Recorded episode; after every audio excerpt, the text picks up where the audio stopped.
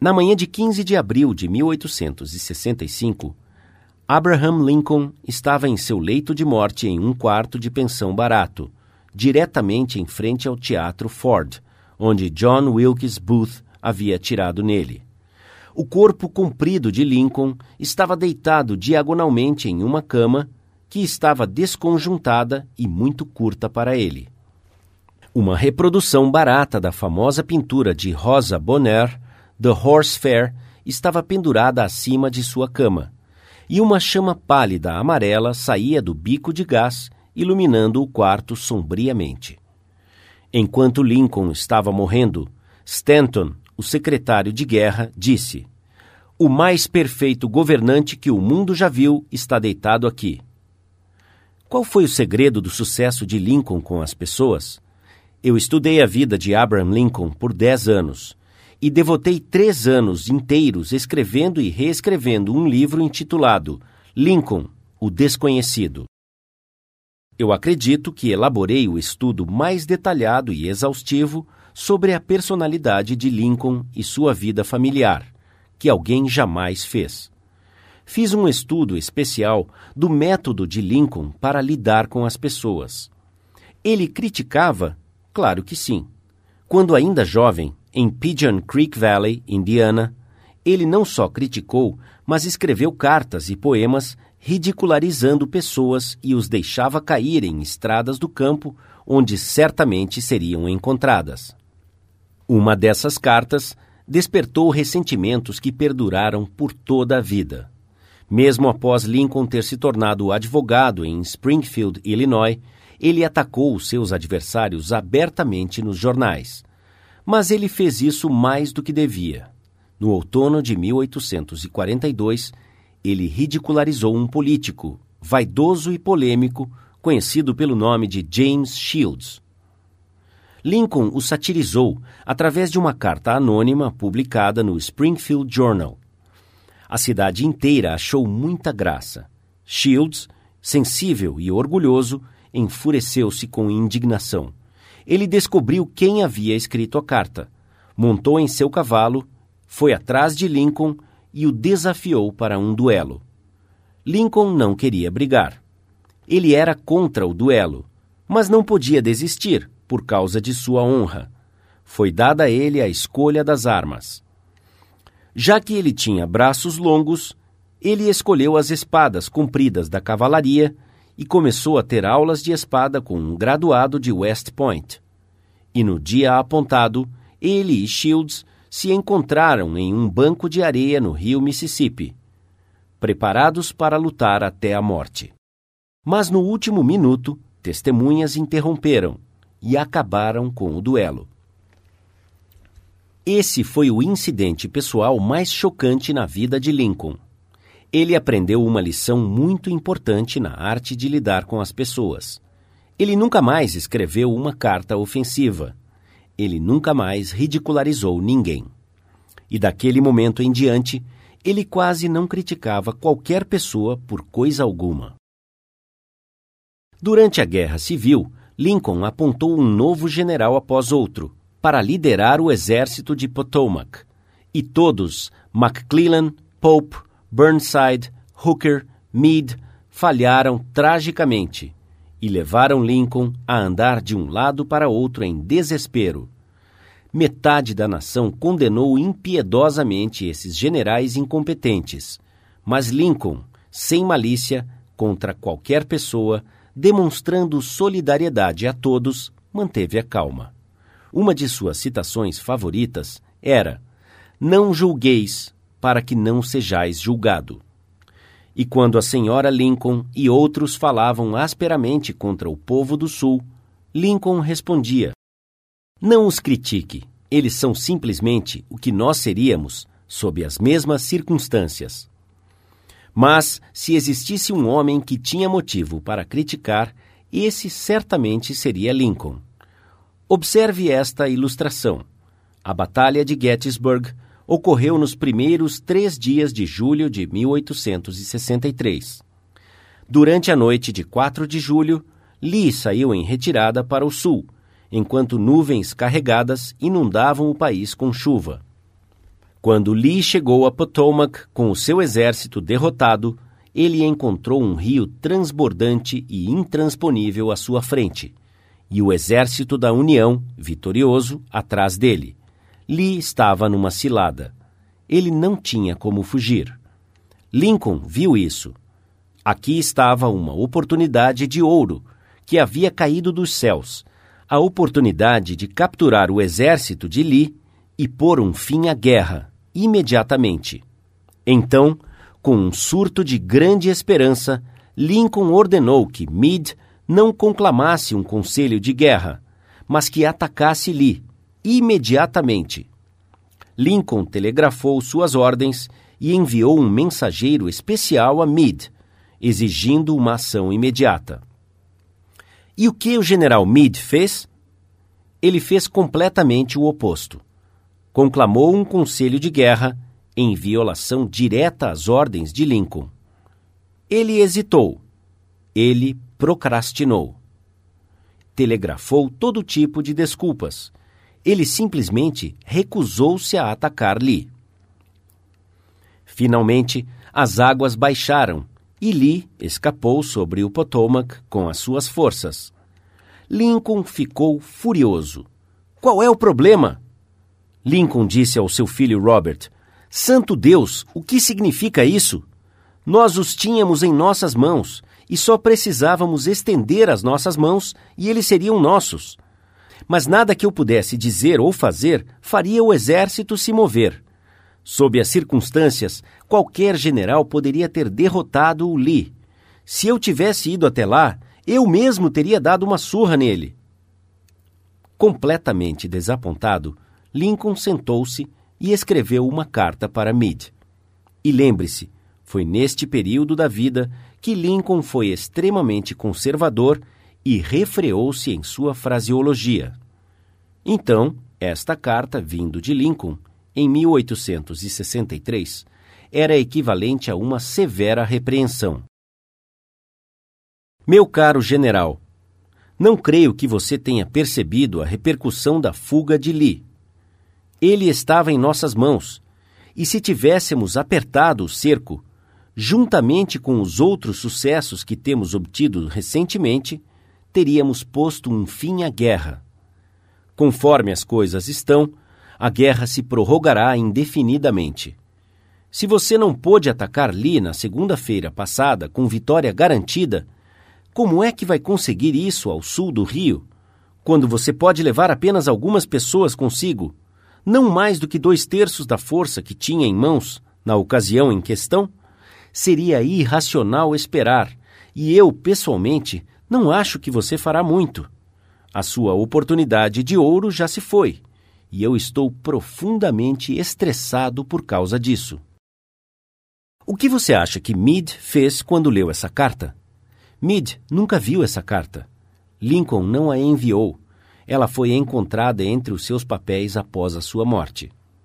Eu acho, e esta é apenas a minha opinião, que após escrever essa carta, Lincoln olhou pela janela e disse a si mesmo: Espera aí, talvez eu não deva ser tão apressado. É muito fácil eu me sentar aqui no silêncio da Casa Branca e ordenar que Meade ataque. Mas se eu estivesse em Gettysburg e tivesse visto tanto sangue como Meade viu na última semana, e se os meus ouvidos houvessem sido penetrados com gritos e berros daqueles que estavam feridos e morrendo, talvez eu também não estivesse tão ansioso para atacar. Se eu tivesse o temperamento tímido de Meade, talvez tivesse feito o que ele fez. De qualquer modo, estas já são águas passadas. Se eu enviar essa carta, me sentirei mais aliviado, mas ela fará com que Mid tente se justificar. Fará com que ele me condene. Despertará sentimentos de amargura. Afetará todas as suas ações futuras como comandante e talvez o force a demitir-se do exército. Então, como eu já disse, Lincoln pôs a carta de lado, porque ele havia aprendido através de uma dura experiência que críticas e repreensões ásperas quase sempre terminam em futilidade. Theodore Roosevelt disse que quando ele, como presidente, era confrontado com um problema complexo, ele se inclinava para trás e olhava para um grande quadro de Lincoln, pendurado acima de sua mesa na Casa Branca, e perguntava a si mesmo: o que Lincoln faria se estivesse em meu lugar? Como é que ele teria resolvido o problema? A próxima vez que você for tentado a admoestar alguém, tire uma nota de cinco dólares de seu bolso, olhe para a imagem de Lincoln e pergunte: como é que Lincoln teria resolvido este problema se fosse dele? Mark Twain perdia sua cabeça de vez em quando e escrevia cartas que deixavam o papel enrubescido.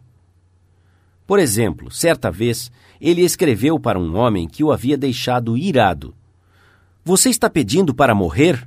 É só dizer e eu providenciarei tudo. Em outra ocasião, ele escreveu a um editor sobre as tentativas de um revisor melhorar a minha ortografia e pontuação. Ele exigiu: de agora em diante, sugiro que você siga à risca o meu manuscrito e diga ao revisor que ele conserve as suas sugestões na papa de seu cérebro deteriorado. Escrever essas cartas ofensivas fazia com que Mark Twain se sentisse melhor. Elas permitiam que ele soltasse a fumaça e as cartas não faziam nenhum mal, porque a secretária da esposa de Mark as tirava secretamente do correio. Elas nunca foram enviadas. Você conhece alguém que gostaria de mudar, ajustar e melhorar? Excelente! Isso é muito bom. Eu sou a favor. Mas por que você não começa consigo mesmo? Do ponto de vista puramente egoísta, isso é muito mais proveitoso do que tentar mudar os outros. Sim, e muito menos perigoso. Não reclame sobre a neve no telhado do seu vizinho, disse Confúcio, quando a soleira da sua porta não está limpa. Quando eu era ainda jovem e tentava muito impressionar as pessoas, eu escrevi uma carta tola para Richard Harding Davis, um autor de grande destaque no horizonte literário da América. Eu estava elaborando um artigo de revista sobre autores e pedi que Davis me contasse sobre o seu método de trabalho. Algumas semanas antes, eu havia recebido uma carta de alguém com esta anotação no final: Ditada, mas não lida. Eu fiquei um tanto impressionado. Senti que o escritor devia ser grande, ocupado e importante. Eu não estava tão ocupado mas queria muito impressionar Richard Harding Davis. Então concluí o meu bilhete com as palavras: ditado, mas não lido. Ele nem se deu o trabalho de responder à minha carta.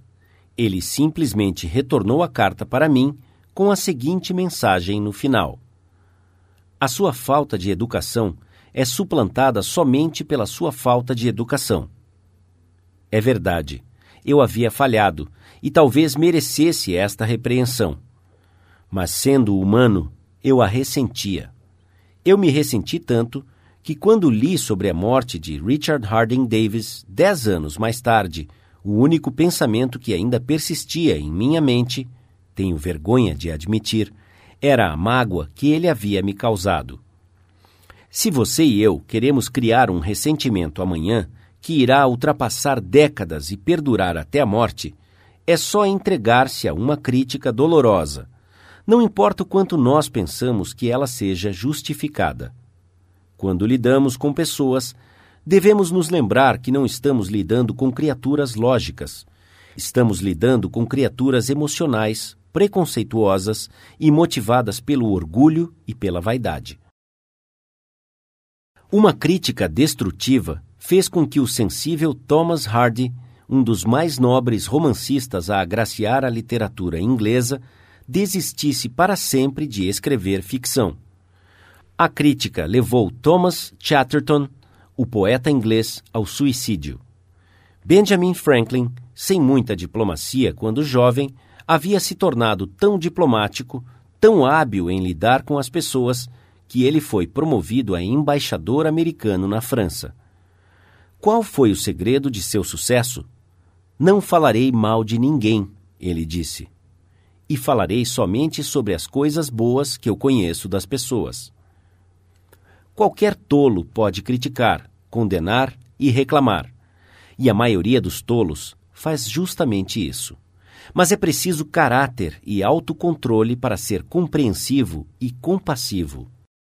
Um grande homem demonstra sua grandeza, disse Carlyle, pela forma com que ele trata homens de menor importância.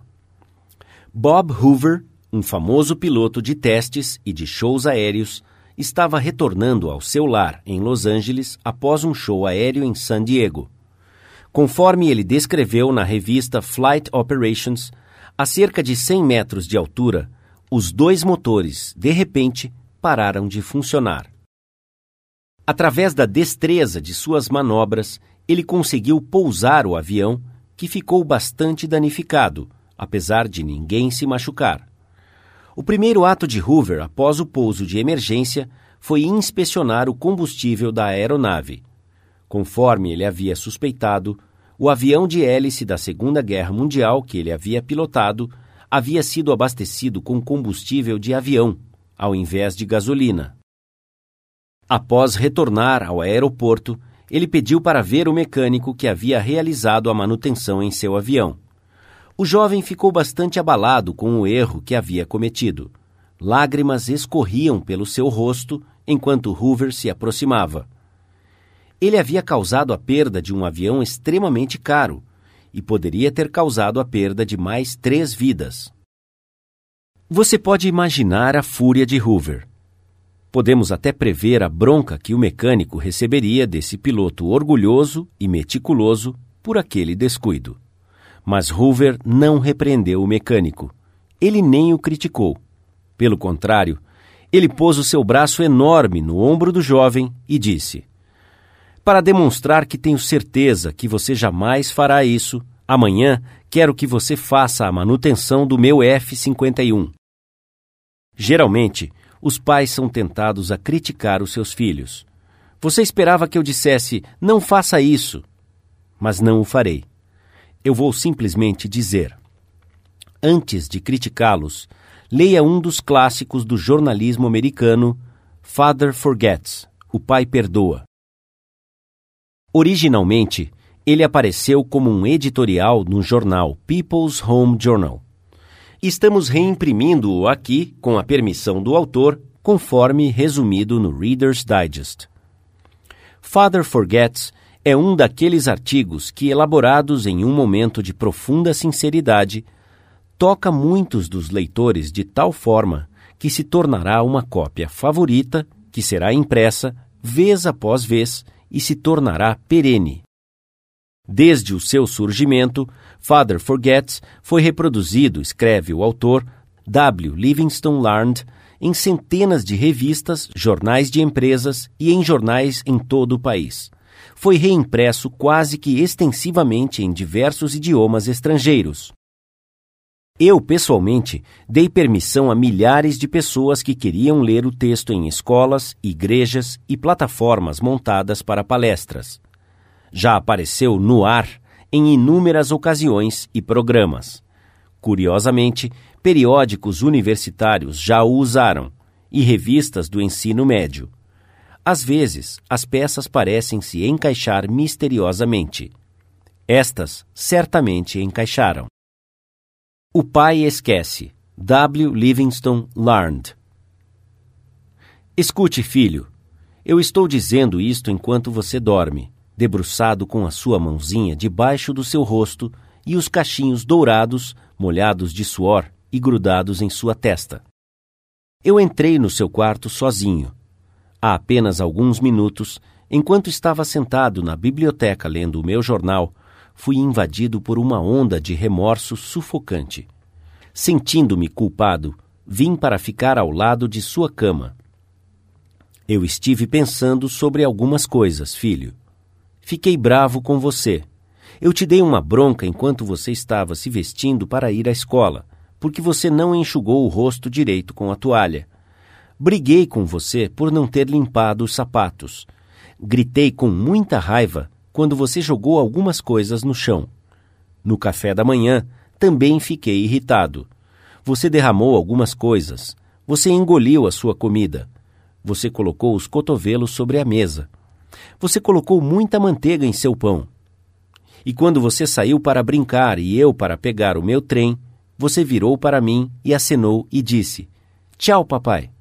E eu fechei a cara e respondi: Endireite as suas costas. Depois, tudo recomeçou no final da tarde.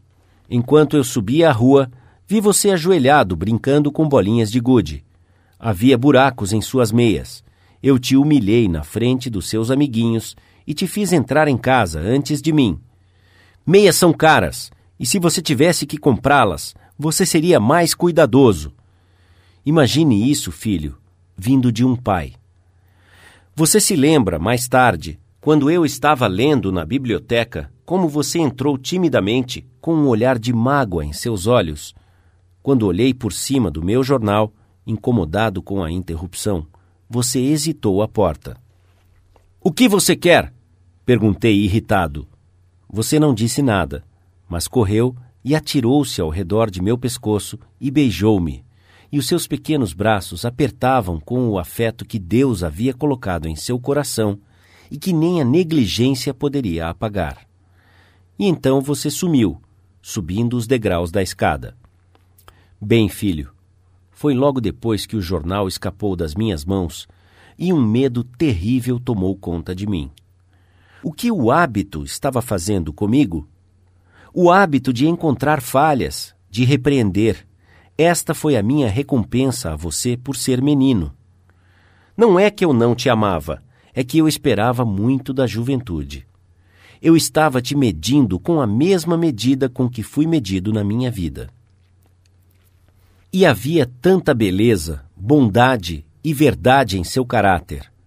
O seu pequeno coração era tão grande quanto o sol amanhecendo por sobre as colinas extensas.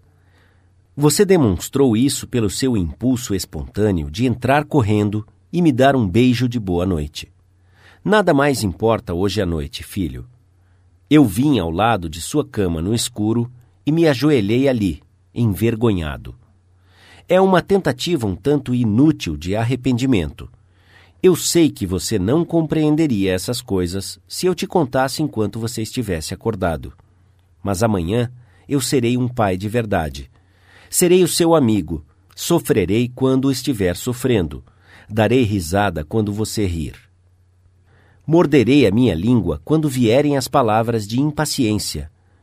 Continuarei a repetir as palavras como um ritual. Ele é apenas um menino, um menininho. Infelizmente, eu te vi como homem. Mas, filho, agora, quando te vejo debruçado e cansado em seu berço, eu entendo que você ainda é um bebê. Ontem você estava nos braços de sua mãe, a cabeça em seu ombro. Eu fui muito, mas muito exigente. Ao invés de condenar as pessoas, vamos tentar compreendê-las. Vamos tentar descobrir por que elas agem da forma que agem. Isso é mais lucrativo e intrigante do que a crítica. E gera empatia, tolerância e bondade. Conhecer tudo significa perdoar tudo. De acordo com o Dr. Johnson, o próprio Deus não propôs julgar o homem até o final dos tempos. Por que você e eu o julgamos? Princípio 1. Não critique, condene ou reclame.